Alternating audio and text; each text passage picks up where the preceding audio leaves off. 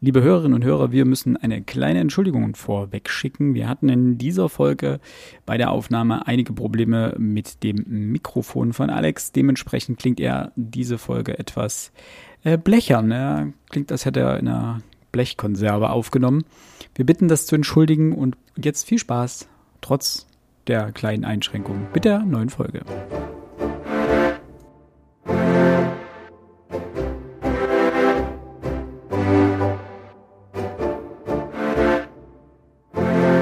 Damit ein herzliches Hallo zur neuen Folge Freunde Spitz. Heute wieder mit einem Extra. Natürlich wie immer mit Alexander Röske, Max Bringmann und mir, Philipp Stöfer. Hallöchen. Hallo. Hola. Heute, wir haben das, glaube ich, vor ein paar Folgen schon mal angekündigt, ähm, weil das auch so eine Idee war, die wir, glaube ich, mitten in einer Aufnahme einer Folge, die uns da so ein, eingerieselt ist, geht es um äh, die Wühlkiste der Weltliteratur, äh, verschollene Perlen der Weltliteratur. Um das genauer zu umreißen, wir haben nicht gerade in der Vorbesprechung schon festgestellt, dass äh, wir uns vorher nur dieses, diese Catchphrase zugeworfen haben und überhaupt nicht genau definiert haben, was wir damit nun hundertprozentig meinen. Die Idee war dahinter, dass jeder von uns sich drei Werke aussucht, die zur Weltliteratur zu zählen sind oder aber unserer Meinung nach dazugehören, zum Beispiel weil sie ein neues Genre begründet haben oder maßgeblich geprägt haben, ähm, allerdings kaum noch gelesen werden oder jedenfalls in der breiten Wahrnehmung nicht wirklich präsent sind. So hatte ich das äh, aufgefasst. Ich hoffe, ihr wart da ungefähr auf, auf gleichem Kurs. Die Richtung stimmt. Die Richtung stimmt. Ja. Komma aber. Mm, was ich noch für mich hinzugezogen habe, ist, ähm, zweierlei Sachen. Einmal, ich muss es gelesen haben. Das war mir ganz wichtig, sonst ist es schwierig, das zu empfehlen. Und ähm, quasi die Appellfunktion, liest das doch mal wieder. Ja. Also bei einem Buch bin ich ja immer noch der Meinung, wir sollten es mal im Podcast lesen. Okay. Vielleicht setze ich mich ja dann auch noch durch. Ähm, aber genau darum geht es für mich. Und ähm, wie soll ich sagen, die Autorinnen und Autoren haben in irgendeiner Form Weltrang. Das war für mich auch wichtig. Also im Sinne von, man kann die schon kennen, man kann auch das Buch kennen, aber irgendwie fliegt das so unterm Radar durch. Na, also als Beispiel, wenn ich jetzt äh, Romeo und Julia nehmen würde, man kennt den Autor, das hat viel revolutioniert, wahnsinnigen Einfluss, aber fliegt nicht unterm Radar, passt also nicht dazu. Mhm. Ist das irgendwo nachvollziehbar, ja. so diese, ja. diese, dieser Dreischritt? Ja. Ähm, und genau darum ging es mir an der Stelle. Ich habe auch Werke, sowas wie jetzt ähm, Homers Ilias oder Odyssee, Marc Aurels Selbstbetrachtung, Marco Polos Die Wunder der Welt oder Thomas Hobbes Leviathan auch sowas nicht mit reingenommen. Oder unser aller Liebling, ähm, ein Bestseller der Martial Arts Literatur, Goethes Faust. Ähm, das sind irgendwie. Sehr schön. Das sind irgendwie alles Bücher, die lohnen sich auf jeden Fall zu lesen, sind aber entweder Teil der Schulliteratur oder der Studienliteratur oder einfach wirklich Special Interest. Also Marc Aurels Selbstbetrachtung, ja, die kann man auf jeden Fall mal gelesen haben. Aber das ist so speziell vom Grundinteresse, dass man jetzt nicht sagen kann, puh, das lest bitte alle. Das ist jetzt doof, weil ich habe jetzt tatsächlich auch als aus der Antike drin. Ne, das ist sehr gut. Das ist sehr okay, gut. Okay. Ich habe jetzt auch äh, zwei Bücher, die hatte ich theoretisch auf dieser Liste oder hätte ich theoretisch auf dieser Liste drauf gehabt, nämlich einmal Frank Herberts äh, Wüstenplanet und Erich Maria Remarques Im Westen nichts Neues. Aber beide haben in den letzten Jahren einen Film spendiert bekommen und sind gerade deswegen äh, wieder in den Bestsellerlisten aufgetaucht. Ob sie deswegen jetzt mehr gelesen werden, bestimmt ein bisschen. Auf jeden Fall verkaufen sie sich gerade besser. Ähm, und, jedenfalls das kann ich von mir aus sagen, äh, ich habe ausnahmsweise auch den Herrn der Ringe nicht mit in die Liste aufgenommen. Ich habe euch, glaube ich, jetzt genug damit zugeschwafelt. Ich denke, das ist angekommen, dass das Buch gelesen werden sollte. Ähm, und dementsprechend würde ich euch äh, da mal nicht belästigen damit. Ähm, Bevor wir aber loslegen, eine Frage noch, die mir vorhin noch eingefallen ist. Wie schwer hat, ist es euch denn gefallen, äh, eine Auswahl zu treffen? Oder hattet ihr direkt als wir das Thema so in den Raum geworfen haben, so ein, zwei direkt zur Hand und gesagt, naja, bei dem muss ich mal gucken? Oder hattet ihr am Ende so zehn Stück und musstet aus diesen zehn Stück die eure drei liebsten und wichtigsten auswählen, die ihr anpreisen wolltet? Ich hatte, ich hatte eigentlich, ähm, Ideen hatte ich tatsächlich viele. Ich hatte bloß ein bisschen das Problem gehabt, dass ich aufpassen musste, dass ich die Bücher, ich habe die alle allesamt wahrscheinlich schon erwähnt, dass ich noch nicht so viel drüber gesprochen habe. Weil es soll jetzt keine, keine Wiederholung von bereits erfolgten Aufnahmen sein hier. Ähm, das war so mein großes Problem. Mhm. Äh, aber ansonsten jetzt eine Auswahl zu treffen, nee, das eigentlich nicht. Das eigentlich nicht. Ich sag mal, Ideen hatte ich auch zu Genüge. Ähm, Problem war, dass alle drei Faktoren zutreffen mussten. Mhm. Also beispielsweise Soldemann der Unsichtbare, hatte ich ja hier im Podcast schon mal erwähnt, äh, hat halt das Problem, dass der Autor völlig irrelevant ist. Ja, den kennt keine Sau. Und damit ist es nicht unbedingt Weltliteratur, auch wenn ich sage, Qualität passt, und ähm, die, also das passt schon insgesamt und das ist mega äh, in, einflussreich in seiner Zeit gewesen, aber fehlt vielleicht irgendwo ein bisschen Relevanz und muss das muss man das unbedingt lesen, weiß ich nicht. Ich habe tatsächlich bei einem Buch bin ich mir noch unschlüssig, ob ich das äh, ob man das unbedingt dazu zählen muss oder ob das nicht vielleicht doch häufiger gelesen wird, als man es zugibt. Mm. aber ich fand auf jeden Fall, dass es zu erwähnen ist äh, alle drei hatten ihre Zeit und alle drei ähm, haben auch ihre Relevanz, aber die Frage ist, wie viel Relevanz haben sie heute? Okay. Das mit dem Autor oder der Autorin finde ich äh, interessant, äh, weil einer meiner drei, äh, in dem Fall sogar Autoren, ähm, können wir auch gleich noch drüber sprechen. Ich habe nämlich keine Autorin dabei, was ich sehr schade fand, aber ich habe kein Buch gefunden, das ich jetzt direkt damit reingenommen hätte.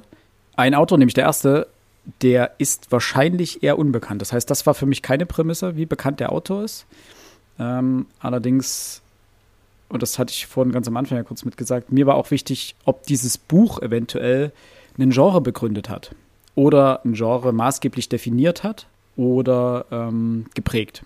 Und wenn das der Fall war, dann konnte ich sozusagen auch verschmerzen, dass das kein Autor vom Format eines Shakespeare oder Goethe oder sonst irgendwas war. Max, hast du eine Autorin dabei? Nee, und ich kann sogar begründen, warum. Ja.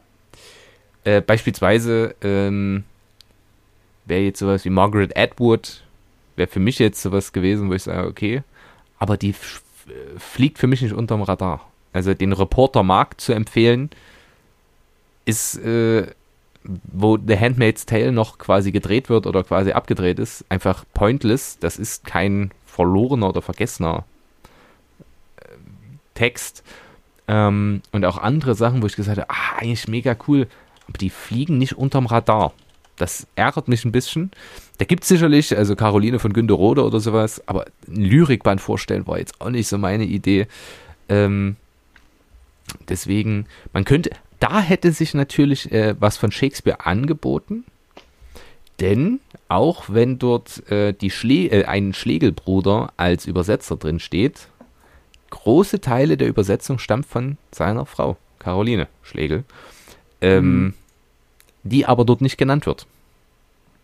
Dann, also da hätte man vielleicht sowas als Übersetzung, die so unterm Radar fliegt, weil keine, kein Mensch eigentlich, also die wenigsten Menschen wissen, dass das von ihr stammt, aber deswegen habe ich mich auf drei Autoren festgelegt. Aber dann hast du es ja jetzt erwähnt, ne? Dann ist ja super. Dann hast du es ja jetzt mit untergebracht und dann wissen jetzt immerhin schon das mal ein paar mehr. Ziel. Nicht schlecht.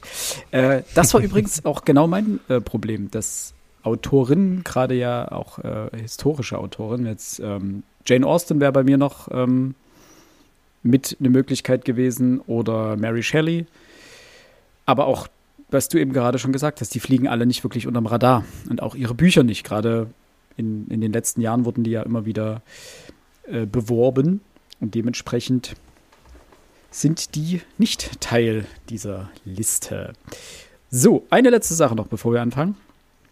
Liebe Hörerinnen und Hörer, äh, ihr dürft uns natürlich, falls ihr es noch nicht getan habt, bei Apple Podcasts oder bei Spotify eine Bewertung schreiben, beziehungsweise uns bewerten. Das würde uns sehr helfen. Und damit äh, ist, glaube ich, die viel zu lange Vorrede beendet. Und wir beginnen mit Alex. Was ist dein erster? Was ist dein erster? Einfach immer so.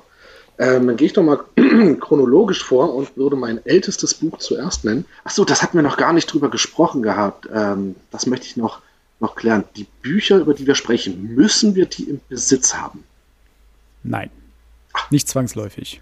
Weil das erste Buch habe ich nämlich gar nicht im Besitz. Gelesen reicht, glaube ich. Gelesen reicht, ähm, perfekt. Äh, das erste, was ich nenne, sind tatsächlich nicht ein Buch, sondern in der Summe acht Bücher. Äh, ich habe es deswegen nicht, weil jedes dieser einzelnen Bücher ähm, knapp 50 Euro kostet und mir das einfach viel zu teuer ist. Und zwar geht es um die oder eine der ältesten Verteidigungsschriften des Christentums. Und zwar um Origenes äh, Contra Celsum oder Contra Celsum. Der, der, der Lateiner hat ja das C wohl gerne mal als C und nicht als K ausgesprochen. Ich bin an das Buch ähm, ähm, im Studium herangekommen, also auch an den Namen. Er war ja ohnehin ein sehr politischer Autor, der sehr viel über die, die christliche Gemeinde gesprochen hat und das war mein Thema meiner Abschlussarbeit. Deswegen musste ich mich sowieso mit dem Mann, also mit Origenes, beschäftigen.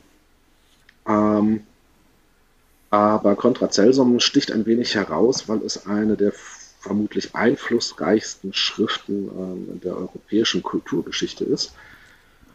Ähm, wie drücke ich das jetzt am besten aus? Kelsos, also contra Kelsum, ähm, gemeint ist also gegen Kelsos, war ein griechischer Philosoph, ähm, Platoniker, genau zu sein, ähm, der extrem belesen war, war studierter Philosoph, möchte man, könnte man sagen. Er kannte die Bibel in- und auswendig. Er kannte nahezu alle Sagen und Mythen aus dem Mittelmeerraum. Und er hat diese Sagen und Mythen benutzt, um zu zeigen, dass der christliche Glaube eine Irrlehre ist. Lange Rede, kurzer Sinn. Kelsos hat ein Buch geschrieben mit dem Titel Die wahre Lehre, in dem er das Christentum angreift und das auf eine Art und Weise, wie es vor ihm und nach ihm vermutlich kaum noch einer geschafft hat. Er zerlegt tatsächlich die Bibel in seine Einzelheiten. Und dieses Buch wurde zu einer Gefahr, weil viele Christen natürlich, ähm, die das Buch kannten zumindest, ähm, ja, eingeschüchtert waren, vom Glauben abzufallen drohten, sodass die Kurie den damals größten Theologen, den sie kannte, nämlich Origenes bat, eine Antwort zu schreiben. Und er hat fünf Jahre geschrieben, acht Bücher sind es am Ende geworden, um gewissermaßen Kelsus zu widerlegen.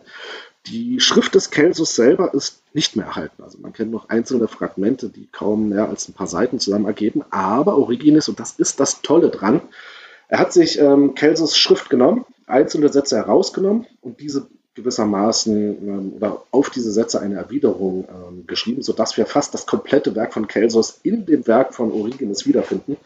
Und das wiederum ist deswegen lesenswert, weil auf der einen Seite, was Origenes dort macht, ist wirklich die allerhöchste Theologie, die im dritten Jahrhundert überhaupt möglich war.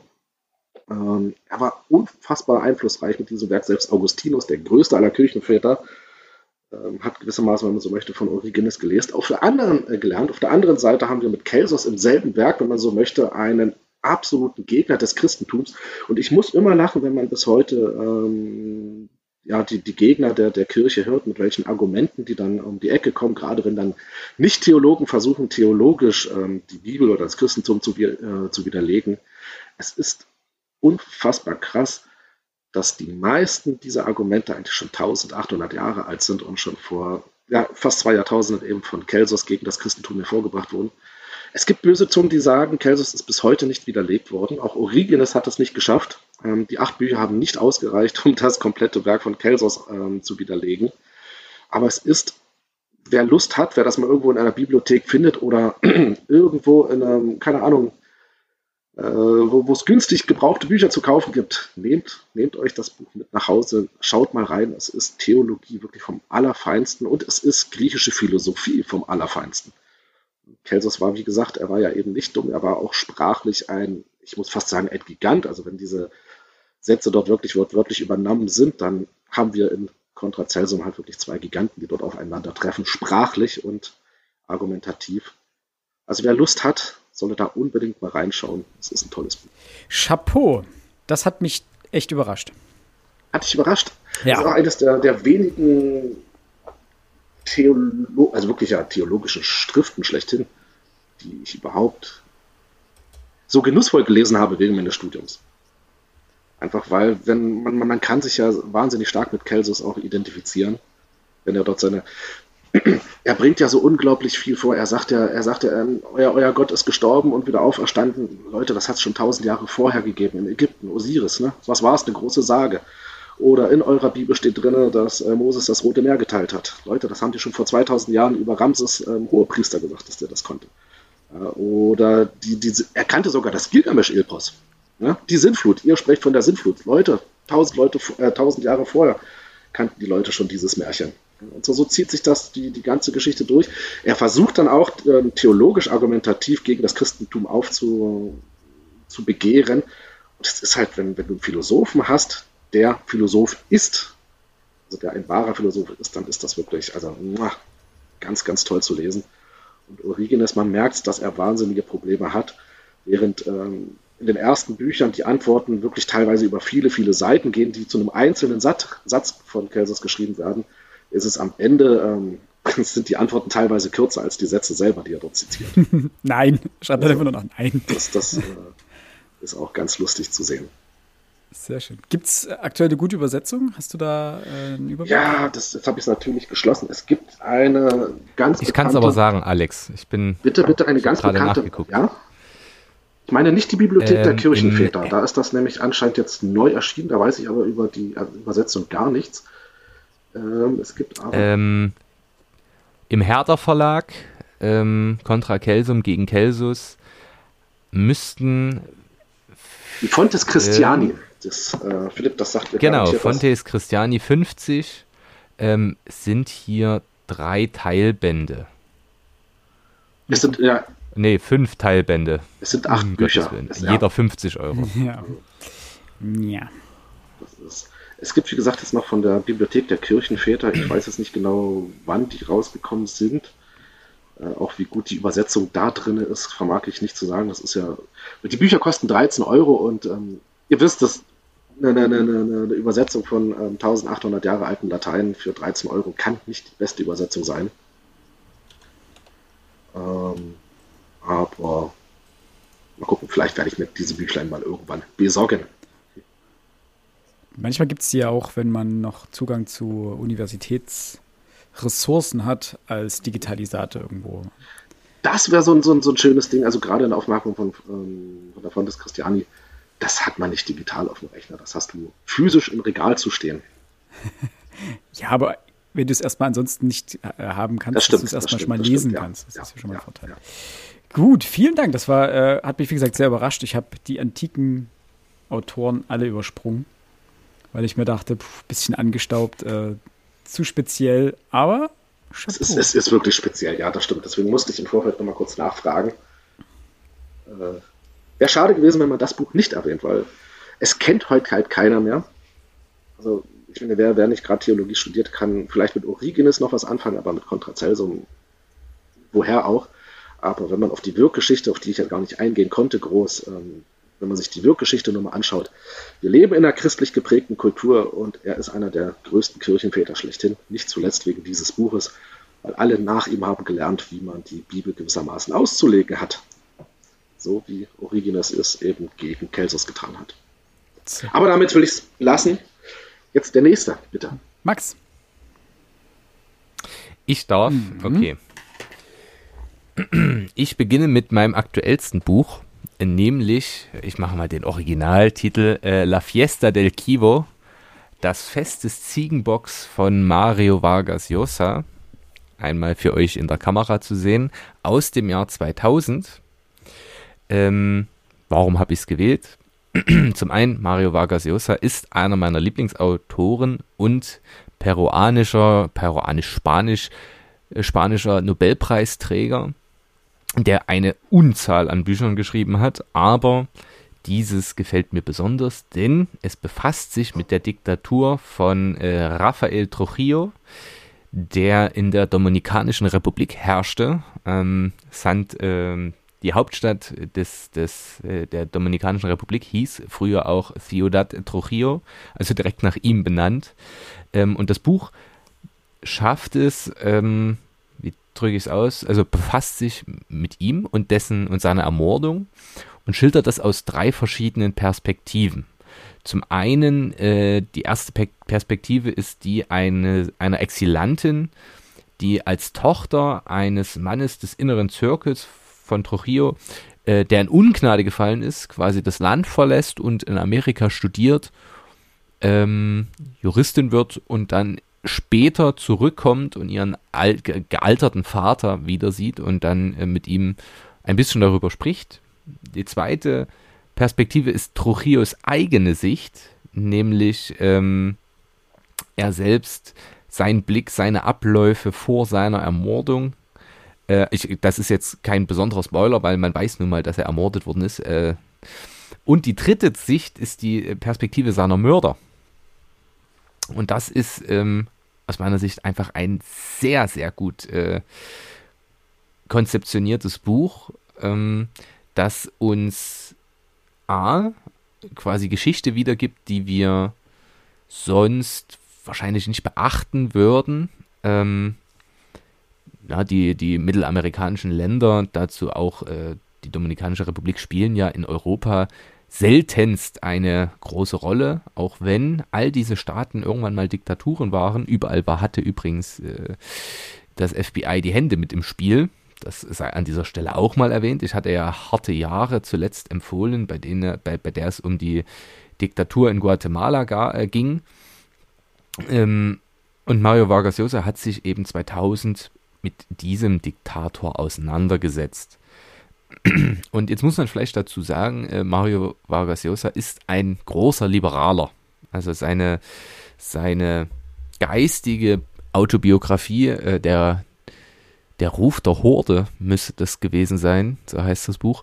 Ähm, da stellt er quasi Menschen vor, die ihn intellektuell geprägt haben. Und das sind die ganz großen liberalen Denker. Hayek, äh, Friedman und so weiter. Ähm, und man merkt bei ihm in jeder Faser, er lehnt Diktaturen völlig ab. Seien sie sozialistisch, faschistisch, ähm, gut, andere hat er jetzt nicht kennengelernt. Er selbst wollte auch mal Präsident äh, von Peru werden, ist aber in der Stichwahl gegen ähm, Fujimori gescheitert, der heute im Gefängnis sitzt wegen Korruption. Ähm, und seine Tochter regiert jetzt oder wollte auch regieren in äh, Peru. Dort haben wir ja jetzt gerade wieder Unruhen gehabt. Ähm, also man merkt, warum er sich dieser Themen annimmt und für diese, auch für die Länder so ein bisschen die Fahne hochhält. Also das ist so mein, mein Punkt darin. Er kann schreiben, es macht wahnsinnig Spaß, es ist sehr interessant und ich mag das Konzept sehr, dass man das eben aus diesen drei Blickwinkeln beleuchtet. Ähm, und deswegen empfehle ich, im Surkamp Verlag erschienen, für einen sehr schmalen Taler erhältlich, ähm, das wunderbare Buch Das Fest des Ziegenbocks von Mario Vargas Llosa. Herzlichst und äh, hoffe, ich kann jemanden damit begeistern. Und ich glaube, ich nehme mir das jetzt mit in Urlaub und werde es nochmal lesen. Ich überlege gerade, hast du das nicht in unserem allerersten Podcast ja gelesen? Das war, glaube ich, in einer der ja. ersten x Folgen stellst du das, glaube ich, in irgendeiner in irgendeinem Leserückblick vor. Das ist richtig und das habe ich mir auch gedacht, aber ich dachte, das ist lang genug her, um damit ich es nochmal sagen kann. Absolut. War jetzt äh, kein Grund äh, oder keine Kritik an der Nennung dieses Werks, sondern einfach nur, ich habe versucht, äh, ich, ich, bilde mir ein, dass du es schon mal in die Kamera gehalten hast. Und ich fand es wie beim ersten Mal sehr spannend. Es ist aber relativ umfangreich, richtig? Sind es nicht irgendwie 500 Seiten oder sowas? Das sieht ziemlich dick aus. Und ich glaube, das. Ja, 540. Das knapp. hatte mich damals abgeschreckt, so das mal nebenbei zu meinem sonstigen äh, Lesepensum einfach mal noch zusätzlich zu lesen. Es steht auf einer meiner Listen mit drauf, aber mal gucken, irgendwann. Auf einem langen kennst, Flug oder so. Kennst du den Film, Max? Nee, nee. den habe ich tatsächlich nicht gesehen.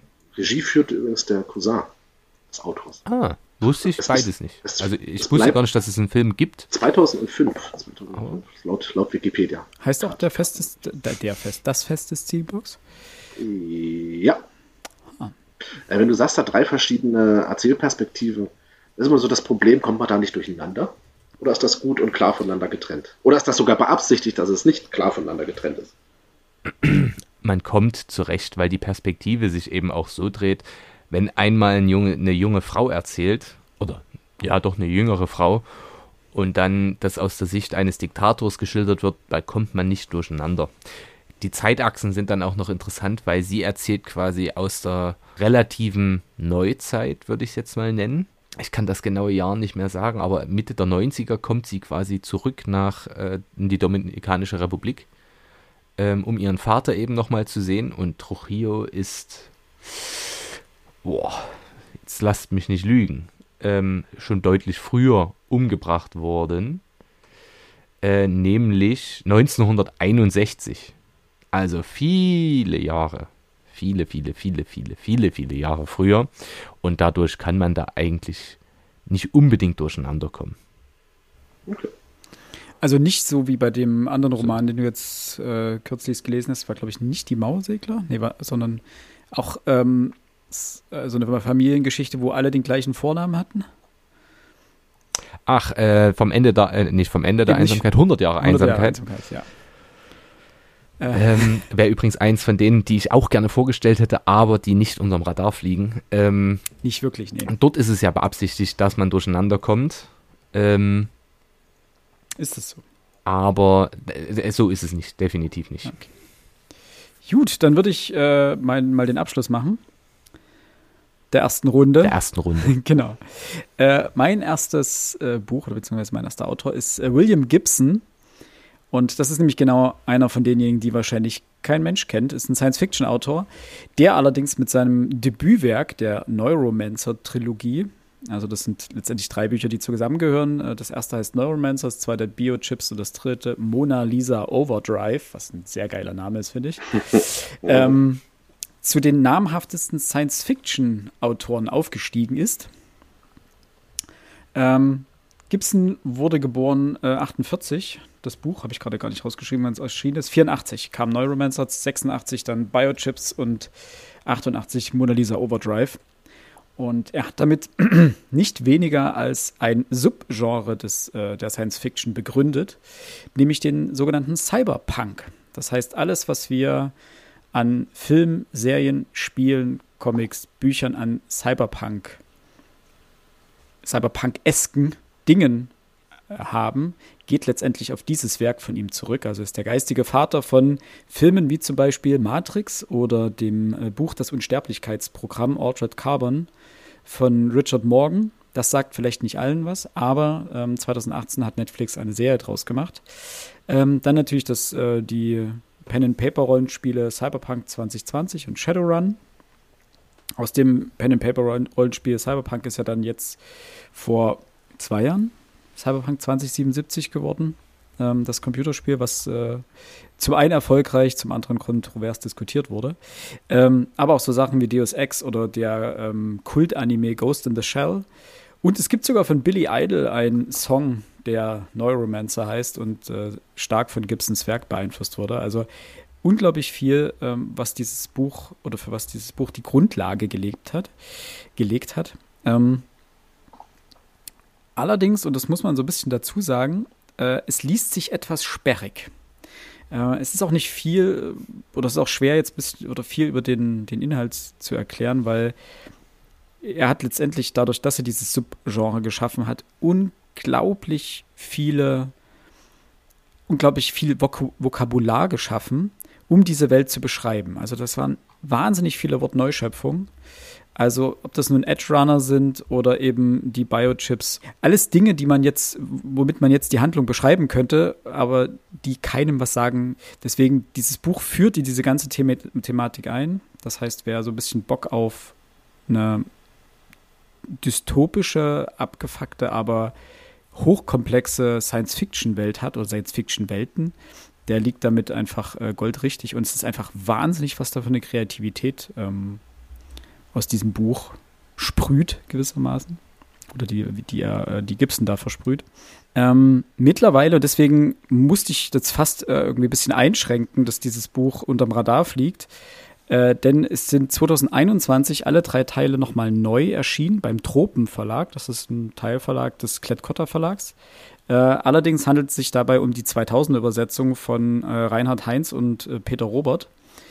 Die ist etwas zugänglicher als die Originalübersetzung, ähm, aber immer noch äh, etwas sperrig. Aber jeder, der sich daran traut, das ist äh, echt eine Empfehlung wert. Und William Gibson, ähm, viele werden es nicht wissen, ich habe es auch erst äh, jetzt der, im Zuge der Recherche erfahren, hat bei Alien 3 das Drehbuch überarbeitet, ungenannterweise. Oh. Also Alien 3 ist ja sowieso so eine kleine Odyssee gewesen, aber ähm, das fand ich irgendwie noch ganz interessant. Und ansonsten hat er aber danach aber nichts großartig anderes mehr Nennenswertes, was jetzt außerhalb der Szene sozusagen bekannt ist, gemacht. Und damit ha, Punktlandung, fünf Minuten. Also mein, mein erster Band, William Gibson, Neuromancer. Ich widerspreche mir ein bisschen selber vom Anfang, weil das ist an sich auch Special Interest. Aber dadurch, dass es so ein großes Subgenre, was auch jetzt gerade in den letzten Jahren so groß geworden ist, durch diverse Spiele und Filme und so weiter. Und gut, Matrix, ich meine, ist jetzt auch kein, kein, äh, kein kleines Franchise äh, begründet hat, beziehungsweise maßgeblich beeinflusst hat. Deswegen war das für mich auf jeden Fall ein Buch, das es sich zu lesen lohnt. Gibt es auch gebraucht bei Heine als Sammelband für einen schmalen Taler. Für einen schmalen Taler. Also, wenn mich Science Fiction und Cyberpunk interessierten, wäre das sicherlich lesenswert. Ja, das Jetzt muss ich aber zugeben, das tut, tun sie nicht. Deswegen, äh, wenn ich nicht gezwungen werden würde, würde ich es wahrscheinlich niemals lesen. Aber ich kenne ja deine Begeisterung dafür und möchte dir für diese Empfehlung danken. Ich habe, glaube ich, noch nie so diplomatisch äh, mein Desinteresse das gezeigt. Ich habe auch gleich mal nachgeguckt. Der erste Band hat leider mehr als 200 Seiten. Du bist also in Sicherheit, das nicht im Podcast lesen zu müssen. Obwohl, obwohl, ich zwing dich ja nein, gerne dazu. Nein, nein, nein, nein, nein. Zu sowas. Wobei, man muss ja auch ehrlich sein, ich habe mich zuletzt ähm, von dir breitschlagen lassen und du hast es ja wirklich alles gegeben, damit das funktioniert, äh, dass ich, ähm, na, wie heißt Den ewigen Krieg? Oder hat er Den ewigen Krieg lese und der war wirklich Jura, gut. Ja. ja, da kann man den, dem, dem Philipp auch mal vertrauen. Stimmt. Siehste? Gut. Wobei ich jetzt auch sagen muss, dass ich jetzt, ähm, ich lese gerne mal Science, Science Fiction, ja. Ähm, der, der, der Titel ähm, Neuromancer sagte mir zwar auch was, aber ich glaube, bis ich irgendwann mal in den Genuss gekommen wäre, dieses Buch oder überhaupt diesen Autoren in der Hand zu haben, weil ich mal wieder Lust auf Science Fiction hätte. Oh, sehr, sehr alt werden wahrscheinlich, bis ich den Autoren mal lese. Das ist bei mir aber auch so ein Punkt. Ich habe den vor Ewigkeiten gelesen. Dann ist das Buch, hatte ich das nicht mehr. Ich hatte es, glaube ich, aus der Bibliothek mal oder sowas. Und dann habe ich es mir irgendwann mal gebraucht neu gekauft hier als Sammelausgabe. Äh, und die habe ich seitdem nicht nochmal gelesen. Das ist so ein Vorhaben, aber das sind insgesamt knapp 1000 Seiten. Das ist halt auch nichts, was du mal einfach an einem Nachmittag liest. Die drei Bücher. Hast du das Problem, wenn das, wenn das so lange her ist und du liest es jetzt doch mal, ne? wenn du Pech hast, hast du ein richtig schlechtes Buch in der Hand? Also für dich persönlich? Gut, das glaube ich nicht. Ganz so schlimm auf der anderen nicht, Seite, Genau, auf der anderen Seite, wenn du wieder ein gutes Buch in der Hand hast, äh, dann. Alles richtig gemacht. Dann lese ich es vielleicht doch mal. Ah, okay. Dann muss ich es ja doch bald mal lesen. Damit ich muss, es muss es bald mal lesen, genau. genau. Mein zweites Buch. Ähm, mein mittleres Buch, wenn man so möchte. Äh, ja, ich glaube, ich habe das ja jetzt oft genug gesagt, dass ich ein ganz, ganz großer Fan der amerikanischen Literatur bin. Ähm, nicht zuletzt vielleicht auch deswegen, weil die amerikanische Gesellschaft eine der widersprüchlichsten Gesellschaften überhaupt ist und die Literatur es einfach mal wunderbar schafft, diese Widersprüche darzustellen. Ähm, beispielsweise, wir kennen ja vor allem ähm, den Südosten der USA als eine unfassbar fundamental christlich-religiös geprägte Gesellschaft. Und vor allem kennen wir die Widersprüche, die sich vor allem in solchen christlich fundamental geprägten Gesellschaften ähm, widerspiegeln. Äh, ja, auf der einen Seite ähm, unfassbar prüde, auf der anderen Seite haben die Amerikaner einfach mal den größten Markt für den Konsum und die Herstellung von Pornografie. Ja, das haben auf der einen Seite die weltbesten Universitäten, und auf der anderen Seite der weit verbreitete Glaube an, die, ähm, an den Kreationismus, was totaler Blödsinn ist. Ja, auf der, anderen, auf der einen Seite haben wir Abtreibungsgegner, die radikalsten auf der Welt, und auf der anderen Seite versucht die Waffenlobby, naja, wir wissen alles, ne? Waffen für Kinder und so weiter. Und diese Widersprüche hat in meinen Augen am schönsten ähm, Erskine Caldwell 1948 zu Papier gebracht mit seinem kleinen Büchlein Gottes kleiner Acker glaube, ich hatte da auch schon mal drüber mhm. gesprochen. Yep. Mhm. Äh, ich kann es aber vielleicht auch, weil es heute wunderbar passt, diese, diese, diese fast vergessenen Perlen der Weltliteratur. Äh, das Buch ist 1948 erschienen, wie gesagt. Ich habe eine Ausgabe von 1958 und wenn ich ganz ehrlich bin, es war damals ein Riesenbestseller in den USA. Es ist klar hier auch in Deutschland erschienen, aber ich wüsste nicht, dass es nach 1958 irgendwie noch groß gedruckt wurde. Mir ist auch nicht bekannt, dass es derzeit irgendwie vertrieben wurde oder wird. Mit anderen Worten, das ist so eine kleine Perle, wo man wirklich lange eventuell nachsuchen muss. Aber wenn man es hat, lest es euch bitte unbedingt mal durch. Ähm, ganz grob nur zum Inhalt. Also der Roman spielt zur Zeit der großen Depression, also der Wirtschaftskrise in den USA, ähm, in Georgia genauer gesagt.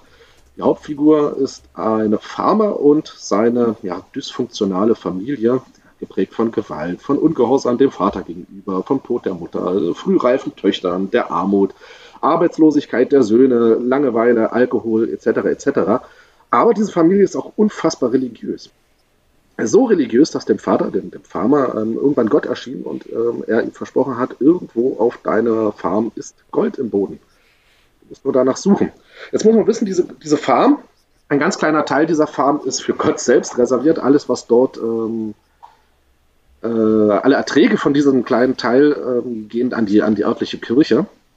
Ja, der Vater glaubt, es gibt Gold, gräbt die gesamte Farm um und findet nirgendwo Gold, muss sich also sicher sein, es kann nur dort auf dem kleinen Teil äh, Gold zu finden sein, deren Erträge eigentlich der Kirche gehören. Gottes kleiner Acker, wie er so schön nennt. Das Dumme ist nur, so religiös er auch ist, er hat nicht vor, das Gold, was er dort zu finden hofft, der Kirche zu geben.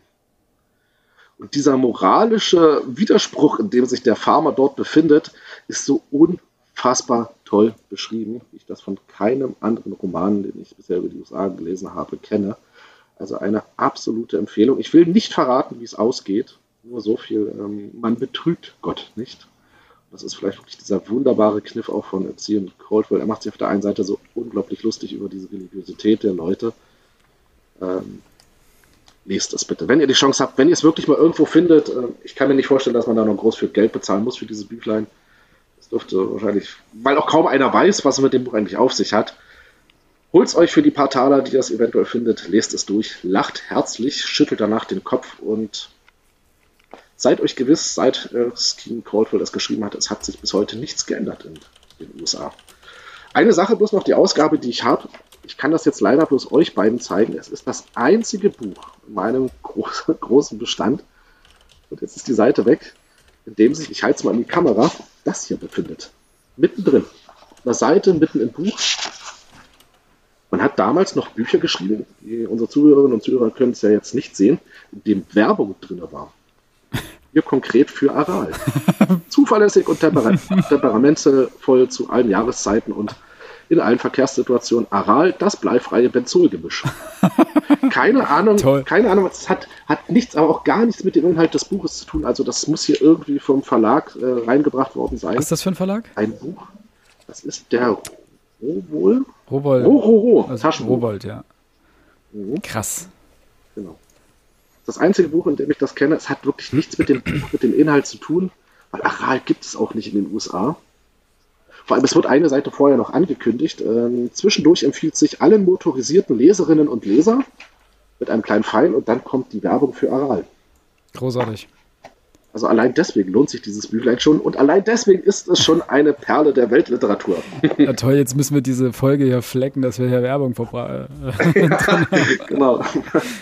Der was 50 Jahre alte Aral-Werbung? Nee, noch ein bisschen älter sogar. 73, äh, 75 Jahre jetzt mittlerweile ist das Büchlein. Grandios. Gar nicht wahr? Grandios. Ja, doch. Mhm. Also ich würde es mal so ausdrücken, Alex. Ich habe es schon bei Booklocker äh, oder Booklooker heißt die Seite, glaube ich. Booklooker. Äh, mal rausgesucht und ähm, wenn ich nicht wüsste, dass ich nächste Woche nicht da bin, hätte ich es schon bestellt. Gibt's Aber ich werde mich noch ein bisschen gedulden müssen. Also ich glaube, es gibt immer mal wieder ähm, die zu finden. Ne? Ähm, die sind halt auch nicht teuer. Gebrauchte Bücher. Gebraucht, gebraucht. Es gibt halt wirklich, das würde mich jetzt wirklich wundern, wenn du jetzt irgendwo was Neuartiges noch findest. Aber was bedauerlich ist. Was bedauerlich ist, genau. Ähm, es wird, wird glaube ich, auch nicht mehr vertrieben. Das ist nur, nur im gebrauchten Zustand zu finden. Dann ist es am Ende sogar genau das Buch, was hundertprozentig in unsere Kategorie heute passt. Am besten. Orangene Ausgabe.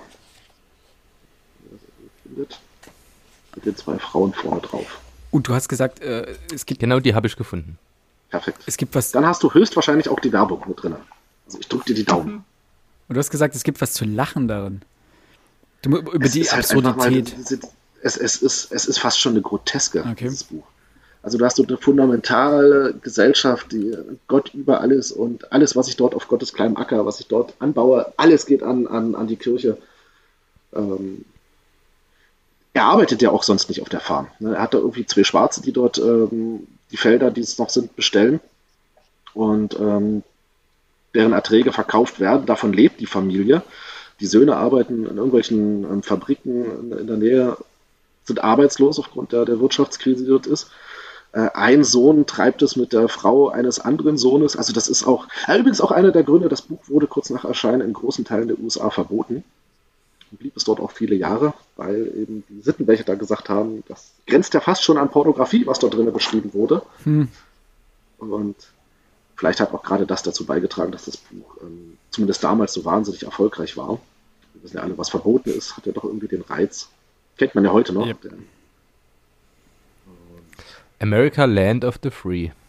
Ja, so ungefähr, genau. Das sind halt diese, Wo wir diese bei Widersprüche. Paradoxien der, sind. das sind halt diese Widersprüche der, der amerikanischen Gesellschaft, die hier so wundervoll dargestellt werden. Es gab übrigens noch ähm, Ausgaben von 87 und 90. Das heißt, es muss im Nachhinein auch noch ähm, 87 und 90. 87 von Rowold und 90 mhm. im Pabel Möwig Verlag. Sagt mir gar nichts.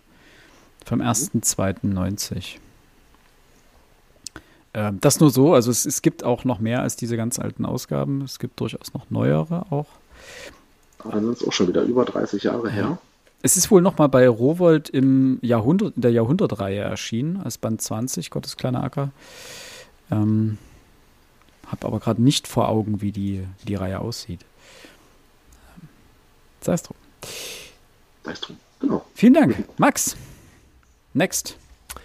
Ja. Band 2. Ähm, ich werde mein Buch beginnen mit dem ersten Satz des Textes. Ich habe mir das als kleinen wunderschönen Einstieg überlegt. Also, die Geschichte hatte uns, die wir um das Kaminfeuer versammelt waren, in einigermaßen atemloser Spannung gehalten. Doch abgesehen von der naheliegenden Feststellung, sie sei gruselig gewesen, ganz so wie es sich für eine am Weihnachtsabend in einem alten Haus erzählte, merkwürdige Geschichte geziemte, kann ich mich an keinen Kommentar erinnern, der geäußert worden wäre, bis jemand bemerkte, dies sei der einzige ihm bekannte Fall, in dem ein Kind Opfer einer solchen Heimsuchung geworden sei.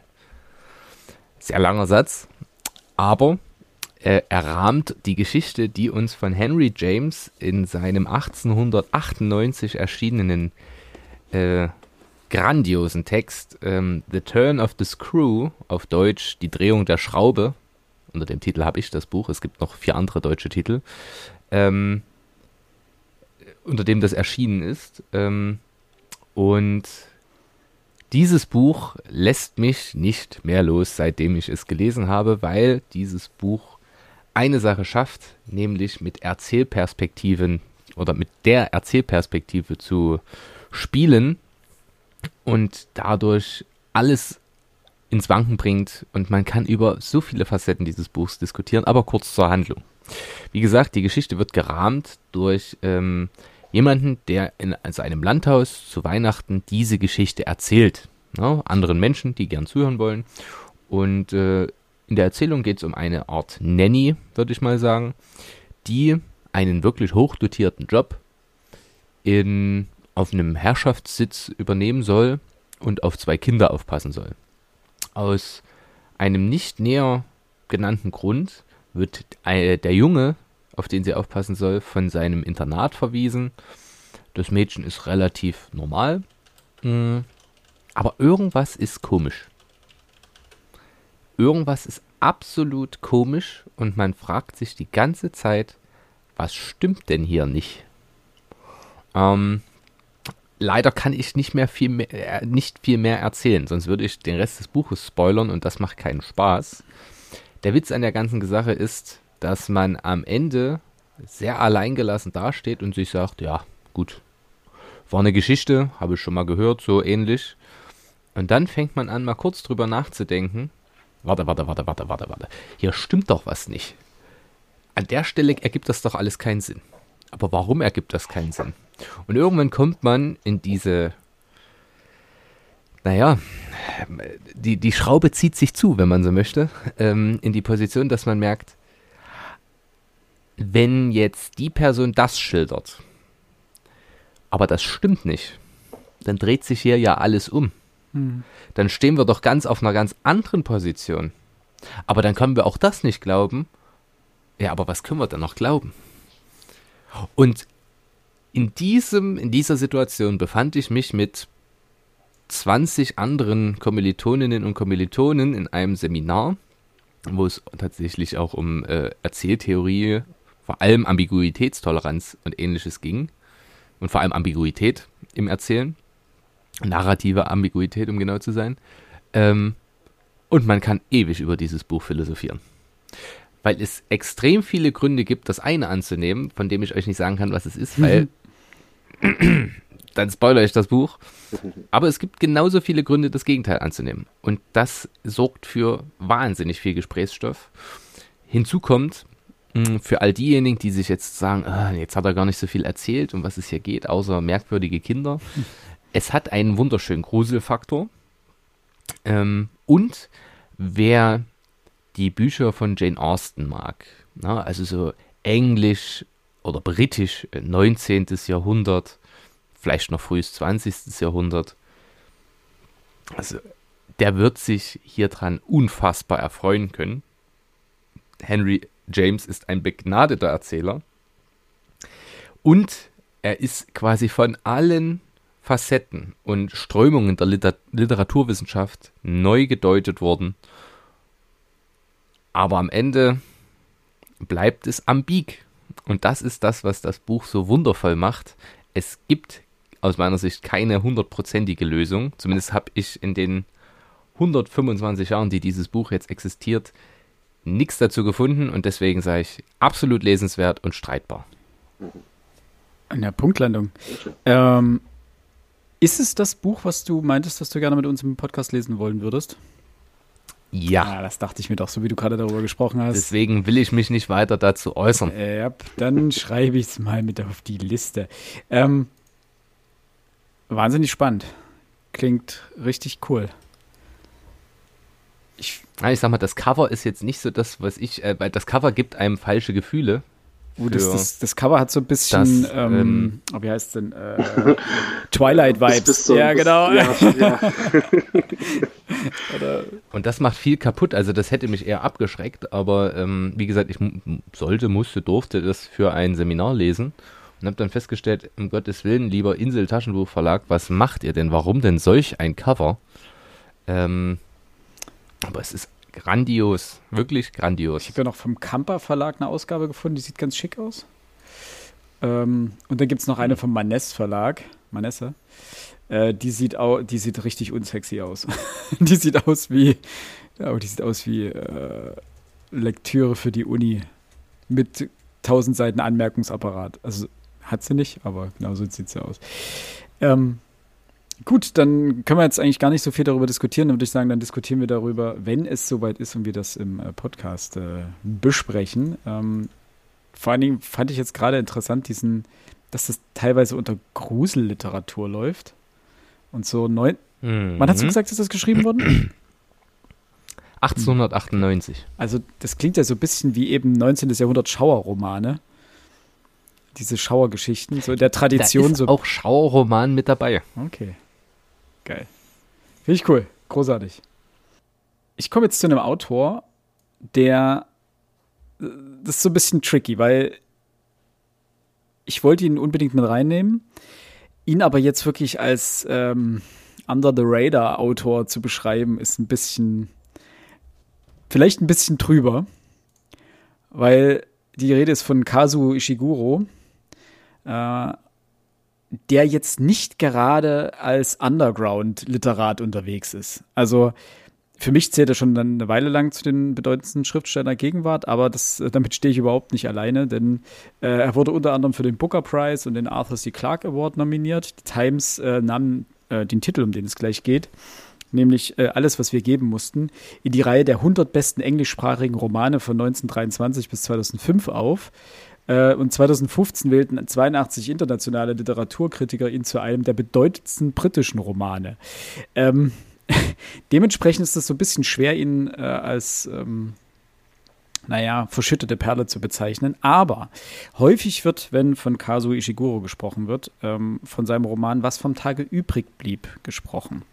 Äh, und den, so gut der ist, finde ich nicht ganz so gut wie eben alles, was wir geben mussten, obwohl auch beide verfilmt wurden. Also es haben beide ihre, äh, auch inhaltlich ihre Daseinsberechtigung und auch ihren, ihren Fame nicht umsonst. Ähm, ich will jetzt unbedingt gerne was zum Inhalt erzählen. Allerdings hat mich der Roman vor allen Dingen deswegen so geflasht, weil ich überhaupt nicht wusste, um was es geht und auf was es hinausläuft am Anfang. Äh, dementsprechend muss ich jetzt eine kleine Spoilerwarnung geben. Ich werde jetzt eine Minute lang ungefähr äh, über den Inhalt sprechen. Wer so gar nichts davon wissen möchte, muss jetzt mal ein bisschen vorspulen. Ab jetzt. Ähm, denn es geht, und der Satz beginnt mit äh, mein Name oder ich heiße Kathy H. Und das sagt äh, noch überhaupt nichts aus. Aber es geht um eben jene besagte Kathy H., die in einem Internat aufwächst. Und das mit ganz vielen anderen Kindern zusammen. Und so Stück für Stück merkt man die ganze Zeit, irgendwas stimmt hier nicht. Irgendwas ist an diesem Internat komisch. Jeden Monat oder jede Woche, da bin ich mir gerade nicht ganz sicher, kommt äh, die sogenannte Madame vorbei und äh, sucht sich die besten Bilder, die besten gemalten Bilder der Kinder aus. Also die Kinder werden dazu angehalten, äh, zu malen, äh, sich äh, musikalisch zu betätigen, auch Sport zu machen und so weiter. Und einmal ähm, in einem bestimmten Turnus kommt Madame vorbei, sucht sich das beste Bild aus und die Kinder denken, es gibt irgendwo eine Galerie, wo die besten Bilder ausgestellt werden und ähm, die besten Kinder werden irgendwann dann abgeholt und äh, bekommen irgendwas, beziehungsweise werden irgendwie privilegiert. Aber, und jetzt kommt der Clou, in diesem Buch geht es darum, dass dieses Internat ähm, ein Internat für Klone ist. Sämtliche Kinder auf diesem Internat sind Klone, die einzig und allein dafür gezüchtet wurden, Organe zu spenden. Und sie wachsen auf wie, in Anführungsstrichen, normale Kinder. Das heißt, ähm, wir begleiten ähm, Kathy und ihre Freunde und durchleben mit ihnen ihre Jugend, die erste Liebe, die ganz normalen Konflikte, die jedes Menschenkind in irgendeiner Form durchmacht und haben die ganze Zeit dieses untergründige, mulmige Gefühl, irgendwas ist komisch und dass es letztendlich dann auf ähm, eine Organspende rausläuft und wie das Ganze zusammenhängt, äh, das, das kristallisiert sich erst Stück für Stück raus. Und man redet hier von den sogenannten Spenden. Und die jungen Erwachsenen schaffen meistens so drei bis vier Spenden, je nachdem. Und die Organe, das wird gar nicht gesagt, warum es diese Internate gibt. Also klar, es gibt, es gibt sie, um genügend Spenderorgane zur Verfügung zu stellen, um in der Medizin alle möglichen Menschen äh, mit Ersatzorganen zu versorgen und natürlich auch um die Forschung voranzutreiben, ähm, neue Medizin zu schaffen etc. Ähm, aber es gibt diesen ganzen Hinterbau, diesen ganzen Überbau, erfahren wir nichts für. Es geht nur wirklich um diese Menschen und um ihren Lebensweg zu begleiten. Ähm, und am Ende dieses, dieses Weges sozusagen für die Kinder oder für die jungen Erwachsenen sind es ja dann, ähm, gibt es zwei Möglichkeiten. Entweder sie werden direkt Spender oder Spenderin oder Betreuer oder Betreuerin. Die Besten werden Betreuer und dürfen dann andere Spender begleiten, bis sie selbst irgendwann zur Spende äh, aufgerufen werden. Und dieses Bild, was dort entsteht, die Art und Weise, wie Ishiguro das äh, in, mit seiner Sprache transportiert, ist so großartig. Und man schwankt die ganze Zeit zwischen diesen wahnsinnig tollen und sympathischen Charakteren mit all ihren Problemen und wie sie dann zum Teil noch nicht mal mit ihrem Schicksal hadern, dann aber doch wieder ein bisschen, was sie versuchen für Auswege zu finden, ähm, sich aber letztendlich dann mehr oder weniger doch in ihr Schicksal ergeben wahnsinnig gut geschrieben, wahnsinnig berührend, packend, spannend und richtig fein erzählt. Also großartige Empfehlung und abseits des äh, anderen Buchs, was vom Tage übrig blieb, durchaus ein Blick wert. Auch hier wieder eine Punktlandung. Chapeau. Ähm, hast du schon mal empfohlen, glaube ich? Und jetzt muss ich mir keine Gedanken mehr drüber machen über mein letztes Buch. Ähm, denn ich würde schon sagen, wobei du hast ja recht, äh, ich kenne noch den, den Film, den es dazu gab, zu alles, was wir geben mussten. Kira Knightley, glaube ich. war ganz okay. Und Andrew Garfield. Ja. Ja. War das Kira Knightley? Ich verwechsel die immer mit Emma Watson, aber ich weiß es nicht. Ich gucke kurz nach. Guck du mal lieber nach, ich weiß das wirklich nicht aus dem Kopf. Ich finde das inhaltlich sehr interessant, das hat aber wieder diesen Sci-Fi-Charakter. Ähm, mhm. Aber eigentlich geht es ja um eine philosophische Grundidee. Ähm, und Empathie kann ich ja auch mit Klonen haben. Und äh, dementsprechend spannend finde ich das. Ähm, ich habe mal mit, ähm, wie hieß das andere Buch, was vom Tage übrig mhm. blieb, angefangen. Da hat mich direkt am Anfang der Schreibstil ermüdet, da habe ich es noch eine Seite weggelegt. Also Einfach weil ich gedacht habe, ach nee, da habe ich jetzt keine Kraft für. Aber ich bin gespannt. Vielleicht probiere ich es mal aus. Es ist tatsächlich, also ja, das mit dem Sci-Fi-Charakter ist mir am Ende aufgefallen, so, boah, ich habe nur Sci-Fi-Bücher in meiner äh, Liste. Ähm, es hat diese, diesen dystopischen Charakter, aber so weit weg von Menschenklonen sind wir nicht. Ähm, und ich habe immer gedacht, das Buch hat keinerlei Jahreszahlen. Das stimmt auch soweit. Es steht aber ganz vorne sozusagen auf der ersten Seite. England am Ende des 20. Jahrhunderts. Ähm, also es spielt in unserer Gegenwart und es gibt keinen einzigen futuristischen Aspekt in dem Buch. Also man muss das, das sozusagen das, das Einzige, was du schlucken musst, ist diese, dieses Internat mit den Klonen. Es muss menschliche Klone geben. So, Punkt. Das hm. musst du schlucken. Das ist die Information, wo du sagst, boah, das ist die Schwelle, über die du musst. Alles andere ist absolut auf dem, auf normalem Roman, bürgerlichen Roman-Level, würde ich jetzt mal sagen. Ähm, und wenn man damit klarkommt, dann entspannt sich dort ein, ein Thema, von dem wir so rein moralisch gesehen nicht weit weg sind das eine spannende Kontroverse aufbaut. Und äh, es geht quasi auch mal wieder um die menschliche oder die Unmenschlichkeit des Menschen. Und das ist äh, wahnsinnig cool. Denn es gibt noch einen Kniff mit den Internaten und gerade mit diesem speziellen. Den möchte ich aber in dem Fall nicht vorwegnehmen. Letzte Information dazu: ist tatsächlich verfilmt worden ähm, 2010 mit Kira Knightley, Carrie Mulligan und Andrew Garfield in den Hauptrollen. Dieses Trio spielt sowohl im Buch als auch im Film die zentrale Rolle. Den Film kann man sich angucken, der ist okay. Wie so oft, das Buch ist besser. Also ich finde es interessant, das kann ich ja an der Stelle schon mal sagen. Und ja, ich habe es schon mal vorgestellt, nämlich glaube ich, als ich das war glaube ich auch in unserem ersten Jahr, als ich es eben frisch gelesen hatte und äh, sehr begeistert davon war, habe ich es glaube ich auch schon mal empfohlen. Bevor ich, bevor ich anfange, eine Frage. Ähm, ich habe tatsächlich zwei noch vor mir liegen. Jetzt muss ich mich entscheiden. Und jetzt frage ich mal blöd, habt ihr ein Sachbuch dabei? Nein. Nein. Ähm, das Sachbuch würde ich als solches, ich, das würde ich, da würde ich jetzt ein Sachbuch vorstellen. Ja. Würde ich jetzt nicht unbedingt zur Weltliteratur zählen. Schon wieder dein Dinosaurierbuch. genau. Das muss überall rein. Ich bin, ich bin, bin endlich durch. Genau. Bis jeder weiß. Ähm, nein, aber der, der Kontext macht es tatsächlich zu einer Perle. Ähm, weil ich schon seit Jahren dieses Buch mir gerne besorgen wollen würde. Ähm, es geht um den, es gibt es leider nur auf Englisch, ähm, ist heute nicht auf Deutsch erschienen. Das heißt Disease of Canary, also die Erkrankungen der Kanarienvögel. ähm, der Autor ich selber. Ja, ich ja, ja, es. okay. Ähm, also ähm, der Gefangene von Alcatraz oder so. Der und der Dude, Dude hat das Buch geschrieben. Ja, äh, ich bin gut. Ich hatte, ich hatte jetzt noch mal ein bisschen geguckt, jetzt natürlich auch wegen dieses Buchs. Ähm, das Buch ist 1933 erschienen. Der Autor war zu dem Zeitpunkt 43 Jahre alt und saß dort schon seit 24 Jahren im Gefängnis wegen zweifachen Mordes. Er hat nie eine Universität besucht. Er hat ähm, die Schule irgendwo in der zweiten, dritten Klasse abgebrochen. Hat als Gelegenheitsarbeiter, ähm, als er 13 war, gearbeitet von zu Hause ausgerissen, ähm, weil er nur Gewalt von seinem Vater erfahren hatte.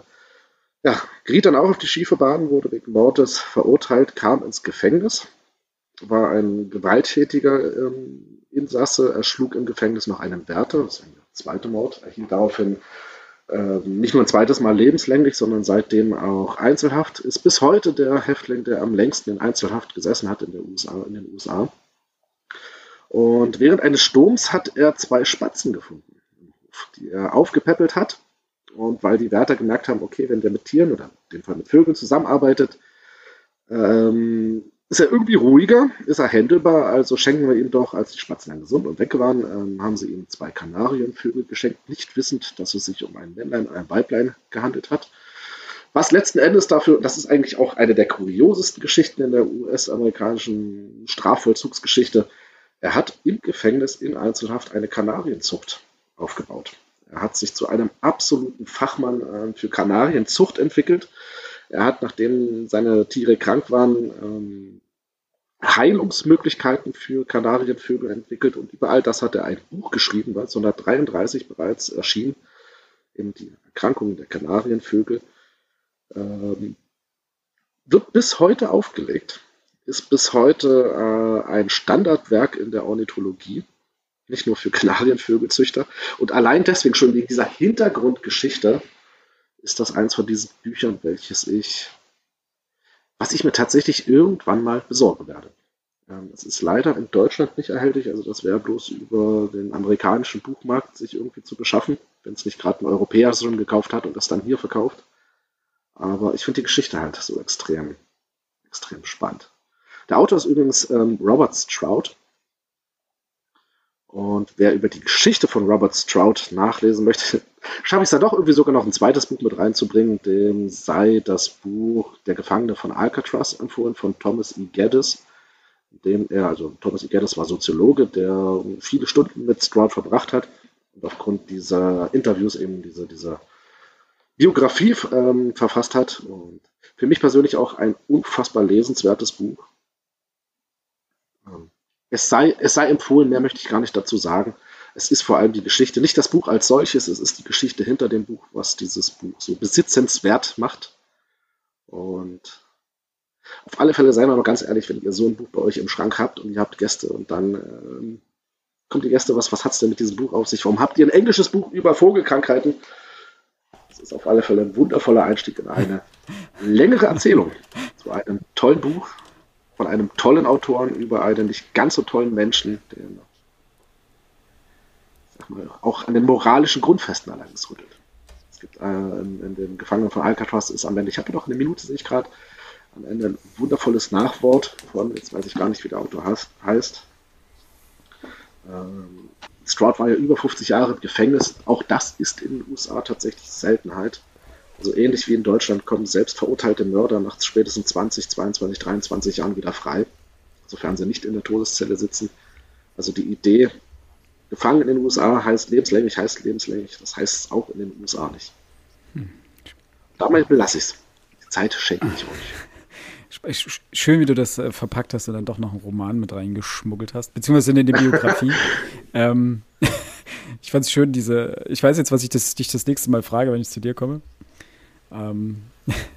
Wo ist, wo ist Stroud? Ich sehe Stroud. ich, ich, ich sehe es dann und dann sagst du so, ach gut, dass du fragst. Und dann beginnt der Monolog. Also wenn du schon mal fragst. Ich ja. habe da mal einen Vortrag ausgearbeitet, setz dich hin, PowerPoint, geht, geht, klappt die Leinwand runter, PowerPoint startet und los geht's.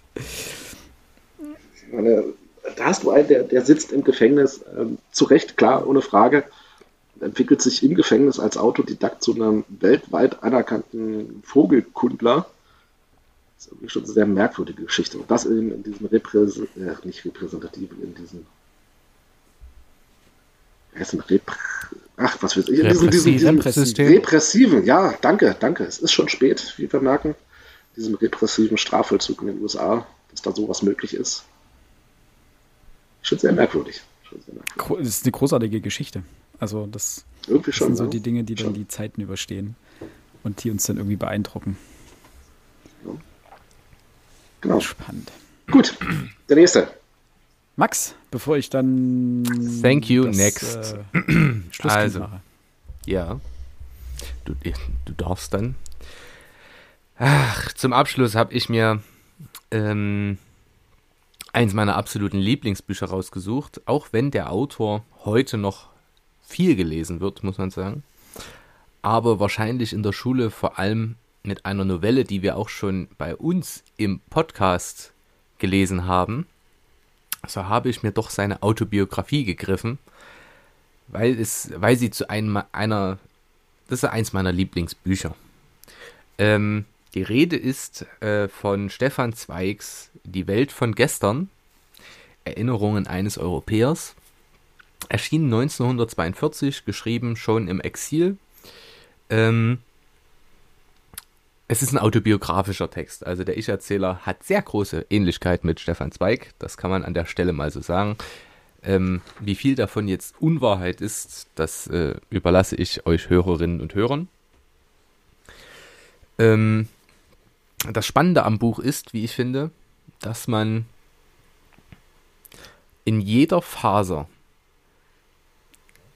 den, den traurig müden Blick eines Exil-Österreichers sieht, der eigentlich einer der ersten Kosmopoliten war, der in der Welt zu Hause war, der vielerlei Sprachen konnte, der Freunde in der ganzen, in, man muss natürlich sagen, eurozentristisch gesprochen, in der ganzen europäischen Welt hatte. Mm. Und der sich für Völkerverständigung immer eingesetzt hat, weil er nicht verstehen konnte, wie man das anders sehen konnte. Ähm, das Spannende aus meiner Sicht ist, er beginnt quasi mit seiner Jugend. Dadurch bekommt man einen Einblick in das Schulsystem und die Erziehungswelt äh, der K&K-Monarchie. Mm. Erste Schreibversuche, Kultur, also welche anderen Zeitgenossen gibt es in der Zeit. Aber besonders für Historiker interessant wird das Buch, wenn Stefan Zweig über die beiden Weltkriege spricht. Wenn er nämlich dann, und diese Stelle habe ich mir natürlich markiert und die Chance nutze ich natürlich, ähm, von Folgendem spricht. Die Generation von heute, die nur den Ausbruch des Zweiten Weltkriegs mit angesehen, fragt sich vielleicht, warum haben wir das nicht erlebt? Warum loderten 1939 die Massen nicht mehr in gleicher Begeisterung auf wie 1914? Warum gehorchten sie dem Anruf nur ernst und entschlossen, schweigsam und fatalistisch? Galt es nicht dasselbe? Ging es nicht eigentlich nur, äh, ging es eigentlich nicht noch um mehr, um Heiligeres, um Höheres in diesem unseren gegenwärtigen Kriege, der ein Krieg der Ideen war und nicht bloß einer um Grenzen und Kolonien? Die Antwort ist einfach, weil unsere Welt von 1939 nicht mehr über so viel kindlich naive Gläubigkeit verfügte wie jene von 1914. Und dann erzählt er, dass einfach das Volk, Kaiser Franz Josef, der so lange auf dem Thron saß, wenn der ein solch alter Kaiser nochmal sagt, ihr müsst in den Krieg ziehen, dann lief man bereitwillig und mit wirklich wehenden Fahnen hinterher. Und dieses gesamte, das ist ein, ein Zeitporträt, das, das ich in dieser Form noch nie gelesen habe. Und das kann ich nur jedem aufs allerwärmste empfehlen. Da ist für jeden was dabei. Seien es die Leute, die sagen, ach Mensch, wie war denn die Mode damals? Das kommt im Buch vor. Die Kultur, die Kunst, äh, Sexualmoral, äh, das Wertesystem. Wie war das überhaupt mit Kriegsberichterstattern? Er berichtet nämlich auch, er ist selber ähm, Korrespondent von der Front. Er erzählt so viele wahnsinnig faszinierende Dinge, die man sonst nur im mühsamsten Quellenstudium oder in sehr vielen Sachtexten nachlesen kann. Und hier berichtet uns quasi ein Zeitgenosse äh, in einem Memoir über das, worüber er sich noch erinnern kann. Natürlich ist in der Idealisierung dabei, aber eben auch eine Reflexion und das macht das Ganze so unfassbar wertvoll und ich liebe den Stil von Stefan Zweig mit seiner etwas blumigen Sprache, etwas hochtrabend, etwas pathetisch. Aber doch immer ganz Stefan Zweig. Ich habe auch überlegt, ob ich nicht die Sternstunden der Menschheit von ihm nehme, aber ich habe mich dann doch vom, für meinen Favoriten entschieden. Deswegen an dieser Stelle die wärmste Empfehlung. Erschienen ich habe es hier im Fischer Verlag. Das sind auch die. Aber gibt es auch ja. in einer Vielzahl anderer Editionen. Die Welt von gestern von Stefan Zweig. Übrigens auch verwurstet, oder nicht verwurstet, sondern in edelstes äh, gegossen im großartigen, in Görlitz gedrehten Film von Wes Anderson, The Grand Budapest Hotel. Ja. Der quasi dieses Zeitporträt, was er dort schildert, und der, die Formulierung kommt übrigens im Englischen auch vor, gespannt sein wie ein Flitzebogen. Äh, das fand er so toll, dass er das direkt mit in den Film übernommen hat. Und daraus hat er dieses Zeitporträt geschaffen, Wes Anderson. Und das, wer, wer, wer The Grand Budapest Hotel mochte, dem wird auch die Welt von gestern gefallen. Amen. Grandios. Äh, zu Stefan Zweig kann man gar nicht viel sagen. Das ähm, machen wir ein Ausrufezeichen dahinter und sagen, yep, ist es. Ich hatte, jetzt als du das erwähnt hast, sind mir so ähm, zwei Sachen eingefallen, über die ich auch kurz nachgedacht habe, ob ich sie mit auf die Liste packe.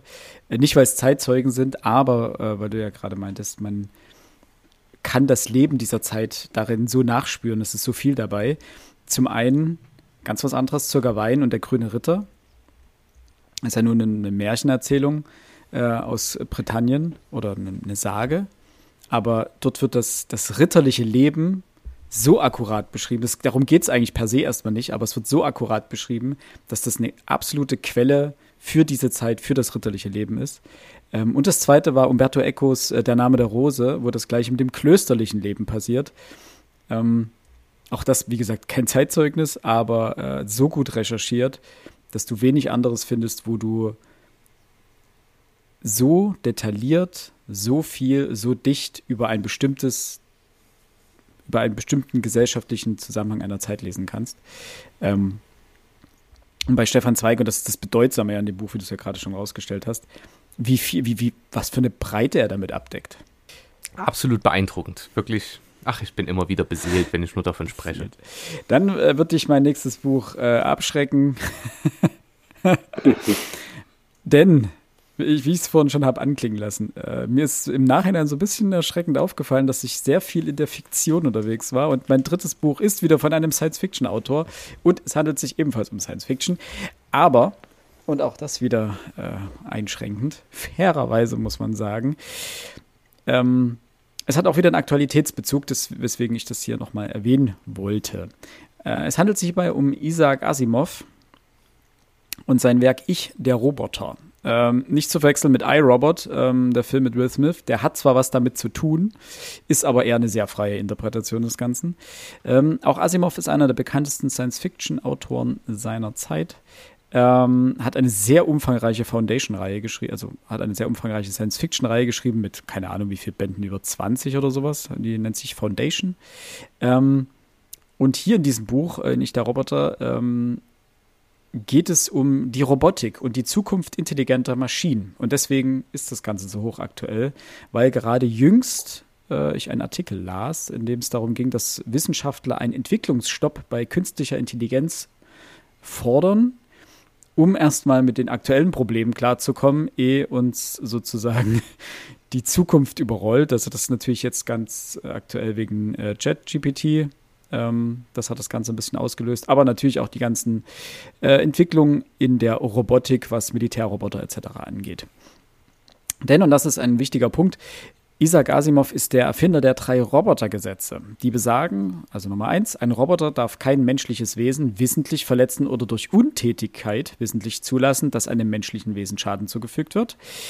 Nummer zwei, ein Roboter muss den von ihm, äh, den von einem Menschen gegebenen Befehlen gehorchen, es sei denn, ein solcher Befehl würde mit Regel 1 kollidieren. Und Nummer drei, ein Roboter muss seine Existenz beschützen, solange dieser Schutz nicht mit Regel 1 oder 2 kollidiert.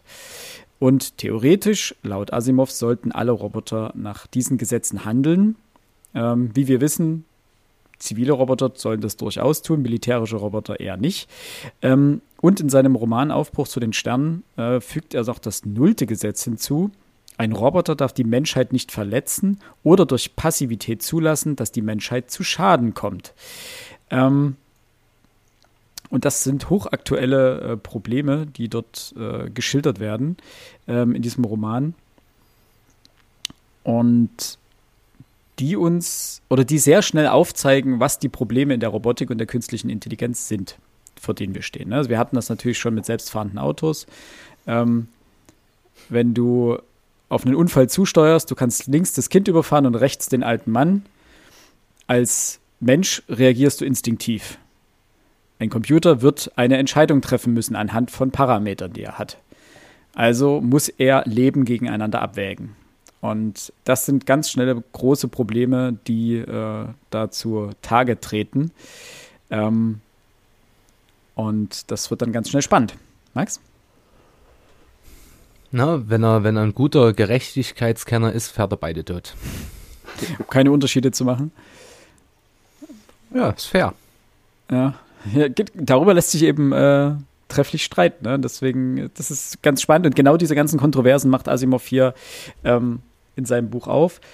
Die Aufmachung finde ich ziemlich cool äh, von Heine, Science Fiction. Äh, die komplette, der komplette Foundation-Zyklus ziemlich cool erschienen. Das, äh, Ich, der Roboter, gibt es auch noch einen zweiten Teil dazu. Wahnsinnig toll. Und wenn man eigentlich bei Asimov ist, ich war da auch wieder hin und her gerissen. Also man hätte auch noch Stanislav Lem nehmen können mit seinen Sterntagebüchern oder Solaris äh, oder ein Strugatsky oder Der Futuro, äh, futurologische Kongress bei Lem, bitte. Oder auch den, ja, kann man auch nehmen.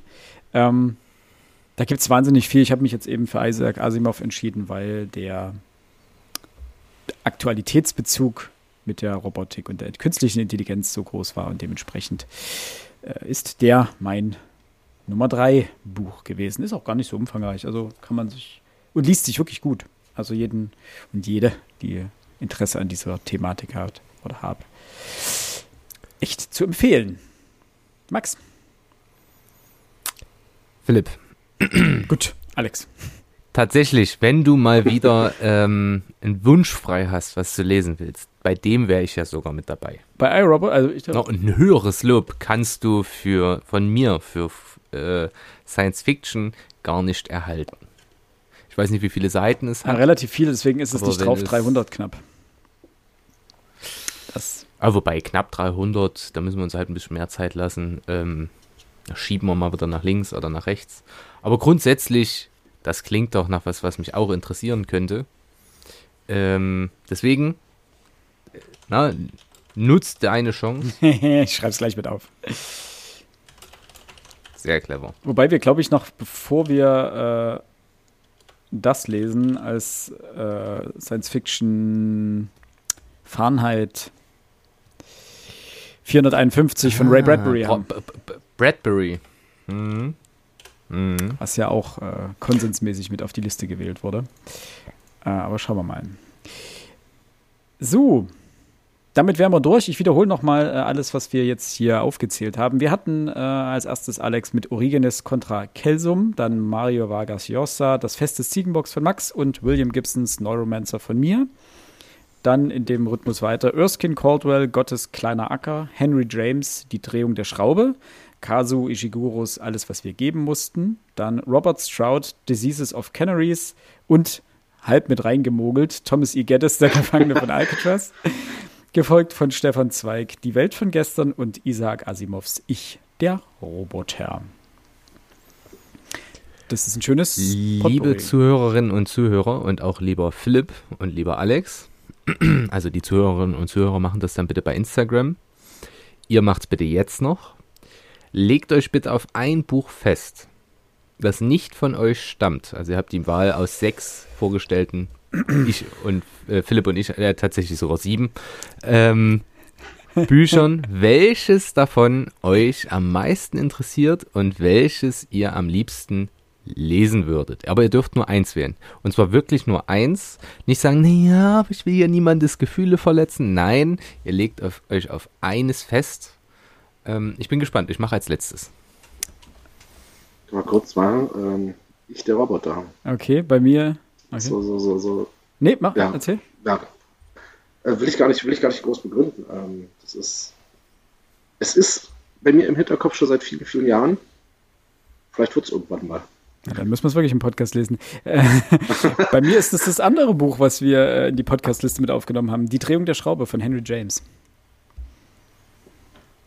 Okay, das freut mich. Das freut mich. Und, oh, und da, da werden wirklich niemandes Gefühle verletzt, weil bei mir wäre es Gottes kleiner Acker. Sehr schön. äh, Wir haben uns nicht abgesprochen, ey, ich schwöre. Wir haben uns nicht abgesprochen und ich hatte Angst, alle neben mich und ich musste mich dann wieder ein bisschen mit Demut. Äh, Wieder, wieder. Aber wieder zerschellst du an deiner eigenen Hybris. Wie die Titanic am Eisberg. das ist das, was mich klein hält. äh, Ach, sehr schön. Wunderbar, dann haben wir es. Ähm, ich hatte noch zwei kleine Sleeper mit drauf, nämlich äh, hatte ich kurz überlegt, ähm, Bram Stokers Dracula mit draufzunehmen. Aber das habe ich noch nicht gelesen, deswegen habe ich das ähm, nicht äh, mitgewählt. Und den Simmons Hyperion-Gesänge, aber darüber rede ich ein andermal. Das Das haben wir schon so oft besprochen, Herr Philipp. Äh, ja, ich weiß. Der, der kennt es mittlerweile in- und auswendig, das Buch. Quatsch. Als, es ist, als hätte ich es selbst gelesen. Ich, ich fühle mich schon fast, als hätte ich es selbst geschrieben. Ich kann nur sagen, ein Buch, das Götter, Religion, Philosophie, Dichtung, Ethik, Moral, künstliche Intelligenz, Globalisierung, Kolonisierung, Ökologie und Zeitreisen vor dem Hintergrund einer interstellaren Gesellschaft abdeckt. Das muss gut sein. Es wird auch Wollt ihr meine, meine, meine Blacklist noch, noch hören? Nee, bitte nicht. Sagen. Ach, klar, Ähm, ich hätte noch die Stadt der Blinden von José Saramago Oh. gehabt. Aber nicht schlecht, ja, sehr gut. Ähm, das Nibelungenlied. Hatte ich auch überlegt, sehr gut. Zumal ich die Vorgeschichte hier liegen habe. Ähm, und last but not least, der abenteuerliche Simplicissimus Teutsch. Der, das ist ein Roman quasi aus dem äh, 17. Jahrhundert über den 30-jährigen Krieg und den Simplicissimus, der durch die Lande zieht und alles miterlebt. Quasi auch ein Zeitbild, wenn man so möchte. Ähm, das wären so meine, wär, wäre meine Backlist gewesen. Dann möchte ich an dieser Stelle sagen, war das Wühlkiste der Weltliteratur Teil 1 und das wird ein wiederkehrendes Format und äh, wir werden nochmal wieder über andere Perlen sprechen, denn ich denke, wir haben hier noch einiges aufzuholen und aufzuarbeiten. Das stimmt. Liebe Hörerinnen und. Hörer, wenn es euch gefallen hat, dann gebt uns bitte Feedback, ob ihr davon mehr hören wollt. Dann würden wir das nämlich eben genauso machen. Ähm, ansonsten bitten wir euch um Feedback. Schreibt uns in die Kommentare, was euch am meisten interessiert hat. Genau. Vielleicht landet das dann ja auch auf unserer Liste für äh, eine Podcast-Folge. Und dann vergesst nicht, uns zu bewerten bei Spotify oder Apple Podcasts. Ähm, das war eine schöne Aufnahme. Es hat mir wirklich viel Spaß gemacht. Bis zum nächsten Mal. Bleibt gesund. Lest was Schönes. Auf Wiedersehen. Ich sag's mit Erich Mielke, aber ich liebe euch doch alle. Äh, war das nicht Ceausescu gewesen? Nee, das war Mielke im, im äh, Staats, äh, im Letz-, eine seiner letzten, äh, ich glaube, seine letzte Rede im DDR-Parlament. Parlament. Parlament in Anführungsstrichen. Wir nennen es mal das Parlament. Macht's gut. Ciao.